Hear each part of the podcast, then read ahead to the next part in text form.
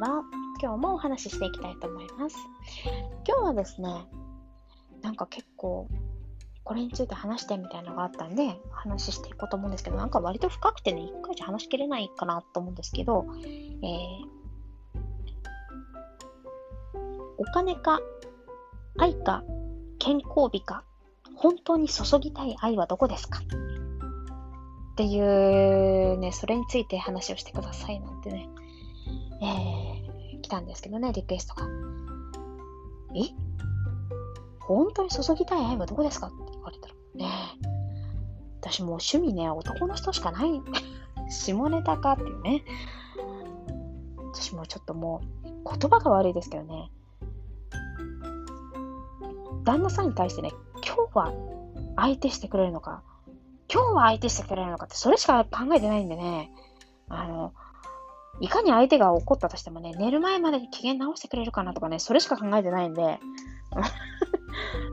変態かっていうね、ところですよ。原動力はそれしかないんですけど、なんでしょうね、この愛。うん。なんか受け入れる力がね、すごいよねっていうふうに言われたわけですよ。受け入れる愛ね。なんかでも確かにね、言われたりしますね。なんか、それ普通怒るんじゃないとか、うちなら揉めますねとかね、よく言われますね。確かにね。受け入れる愛。うん。ちょっと難しいですね。やっぱりあの、やれるかどうかっていうあの ちょっと下品で申し訳ないですけど、それしかないんですよね。だから、ほんと申し訳ないですけど、男の人のことはもう無条件に大好きなんですよ。もう、ひいきですよ。ついてるかついてないかってだけなのに。え、素晴らしいですよ。まあだから、子供もね、男の子産んじゃったんですけど、うーん。あ、でもなんかこう質問で言われたことがあるのは、なんかその、お店でね、その、ふまあ、要は風俗店ですよ。そういうところで働いてる時に、なんか嫌な人とかいなかったのって言われるのは割とあったかな。なんかこう、言われましたけど、本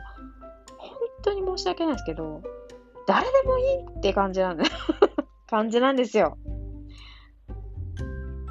え？って思った人結構いると思うんですけど、私は基本誰でも大好きで、ベロベロ舐めな、舐めな、回したいみたいな感覚があるんですよね。だからお店で働いてた時っていうのは、なんかこう生理的にダメっていう人は本当いなくって、どちらかというとなんかもう、綺麗に洗っちゃうぞみたいなね感じでしたよね。結構みんなね、洗うと綺麗になるんですよ。あの、洗い方がね、あの、知識がない人とかもやっぱりもちろんいるので、そういう人もね、やっぱり綺麗にしてあげるとね、すごいピカピカになるし、そんなにね、なんか匂いがきつい人とかって本当はいないんでしょ。綺麗にしてあげると。あ、そっか、綺麗にしてあげるとっていうのも、要は、えー、受け入れて、あれか、難しいですね。質問がね、割と深かったですよね。まあ基本的にお店で働いてる時っていうのは私のことを選んでくださった方っていうことでね、ご縁があるわけですから、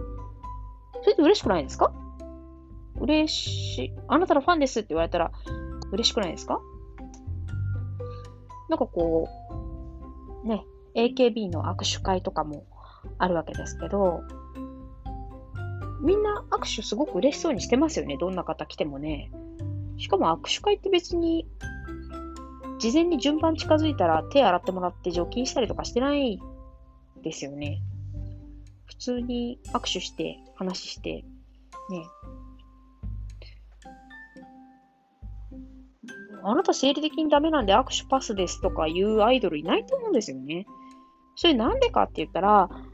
もう、もともとその人のファンっていうその大好きなその気持ちがあるから来てくださってるわけで、それについての、まあ、嬉しいですよね、それってね。単純に嬉しいと思うんですけど、そこを受け取ってるだけなんですけどね。うん。なんか伝わりますか？だからまあ、アイドルに近い感覚、全然アイドルじゃないんですけど、別に、ね、全然、可愛いか可愛くないかって言われたら、特別可愛いわけではないとは思いますけど、そういう感覚に近いですかね。その人からの行為だけを受け入れてるって感じかな。なんかその人丸々受け入れてるわけじゃないと思うんですよね。うん。あとまあ風俗の仕事に関しては、どちらかというと、私、その、まあ、裸になるか服を着てるかの違いぐらいで、そんなにね、あれかな、感覚がすれちゃってんのかななんかご飯た、ね、ご飯食べたりする感覚とあんまりかん、ねあんまり差を感じないんですよね。だから多分、裸で生活してください、裸で歩いてくださいって言われたら、はい、わかりましたってって別に今すぐ脱げちゃうタイプなんですけど、まあ、もう、すれてんだよね。だからね、多分ね、感覚がね。うん。割とでも、基本的にあれかも。やってあげたいタイプかも。うん。って言いながら今のね、あの結婚生活では、あの、旦那さんに全部やってもらってるんですけどね。ご飯作るから、洗濯から、掃除から、子供の育児やら、全部やってもらっちゃってるんですけど、お布団敷いたりね、お風呂洗ったり、ね、うん、結構ね、持ち物とかもね、あれ持ったの？とか、これ持ったの？とかね、あの、言われて、立場が完全に逆転して、なんか昨日なんかも、私あの布マスク、うちのお母さんが縫ってくれたやつがあって、それ洗って干したんですけど、なんかちょっと干し方が良くなかったみたいで、なんか、なんでそんなとこに干すの？もっと日が当たるところにさ、干しなさいよとか言われて、なんか結局やり直しをされましたけどね。うん、すごい面倒見てもらってますけど。でも基本的に私はあの、あの世話好きな方なんですよ。いろいろお世話してあげたくなっちゃう方なんで。多分それかなそれってでも、スピリチュアル的な話をすると、奉仕をする感覚に近いんじゃないかなと思うんですよ。奉仕っていうのは、基本的にその、まあ私の日本語の理解が間違ってなければですけど、あんまこう見返りを求める前提のものじゃないって思うんですよね。奉仕っていうことって。であったりだとか、相手がどういう状態かってあんまり関係ないんじゃないかなって私は思ってるんですよね。自分のことを求めてきてくれてるっていう事実しかないわけですよね。現実は。だからそこにどう答えて、しかもその期待以上のものをね、やっぱりこの人に言ってよかったとか、お願いしてよかったって思ってもらうには、なんかこう期待以上の何かを、えー、プレゼントとして、えー、差し上げるのが私の中の、まあ、モットーっていうかね、筋っていうかまあ、そういうものを通してきていて、自分自身もそれをあの期待して日頃生きてたりするので、だからこう、お得感のあるね、えー、ところとか、まあ、大好きだったりするんですけど、まあ、あんまり、うん、自分で言うのもなんですけど、私ほどお得感のあることをやる人あんまりいないかなと思うんですけど、うん、なんかね、割と、そうね、奉仕、奉仕じゃないかな。あるんじゃないかとすれば、なんでそこまでできるのとか、なんで受け入れられるのと聞かれるとそうかな？そんな感じかな。なんか自分の中にある感情と、その、みんな葛藤しちゃうんだと思うんですよ。求められている事実は変わらないですよね。あなたがどういう感情でいるかっていうのはあんまり現実は関係なく、関係あるのかもしれないですけど、まあ別に好き好きね、選択の自由がありますから、あの、桃さんがこう言ったからそうかって別にそういうことじゃないんですけど、なんかね、私は、そんな感じしますね。まあ、もちろんその相手からあの何を得られるかだったりだとか、そういうものを私の中での審査基準というかね、あの判断基準みたいのがあるので、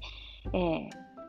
それによってね、応じるか応じないかとかそういうのは、まあ基本あったりはしますけど、でも基本的にはこう求められてることっていうのは嬉しいことだからそれに期待以上に応えたい。まあそれが基本ベースになってるのかななんて思いますけど。まああとは、こうスピリチュアル的なこのエネルギー的な話を言うと、あんまり私ね、あの、人に何かをやりすぎて、自分のエネルギーが減るっていうことがない人なんですよ。なんか、日本人は少ないみたいですね。そんなことないと思うんですけど、あの、割と体温とかも高くて、妊婦の時とか、あの、助産院の先生に、あなたはフランスの人だからってこれずっと言われてて、あなたはフランスの人だから日本の、あの、妊婦さんのこのやり方は、あの、該当しないから、あなたは聞かなくて大丈夫とか言われたりとかしてたんですけど、私、あの、平熱37度3分とかあるんで、あの、あとちょっと上がっちゃったりすると、あのね、今2020年のコロナの影響があったりするんで、今もうね、検査基準外れましたけど、コロナでね、弾かれるとこでしたよね。サーモグラフィーとか。この人ちょっと体温高いです、みたいな。いや、平熱なんですけど、みたいな。